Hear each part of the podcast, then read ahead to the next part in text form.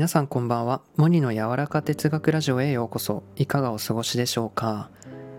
はい今回語るのはこうあるべきの思い込みということで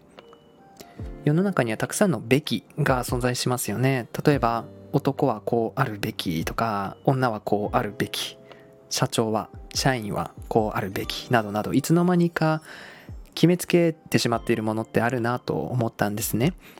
でこうあるべきだというね思い込みっていうのは自分らしさを抑圧することもありますしストレスにもなるなと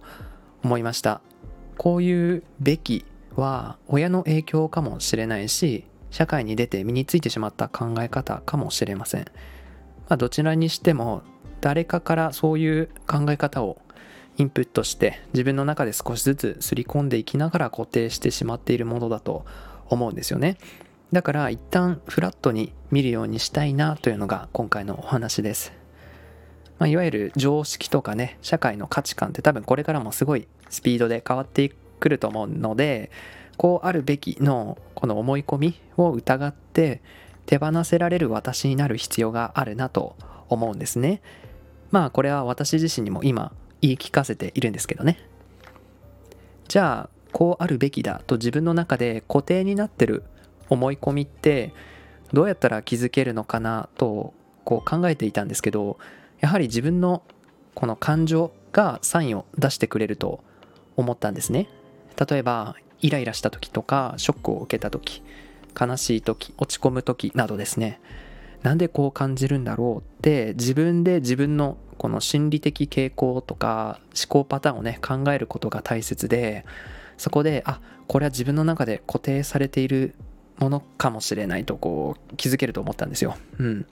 またその自分の感情の訳をね考える癖が身についていけばこれからのね世界の変化の波にも乗っていけるのではと考えましたやっぱ聖書にもね後のものが先になり先のものが後になるというね言葉があるように今の子供たちが大人になる頃には私たちはこういわゆる古い考え方になるわけですし変化しないで凝り固まったままでいたら置いていかれると思うんです。まあこの言葉もそういう意味だと思うんですがやっぱね柔軟にねこう柔らかく進んでいきたいじゃないですか。自分の感情に敏感になってブロックを外していこうとする。これが本当の意味での自分と向き合うってことなのではと思いました。こうあるべきだは思い切って疑って一度リセットしてみてはいかがでしょう。モニの柔らか哲学ラジオ今回も最後までお聴きいただきありがとうございました。それでは皆さんいい夜を。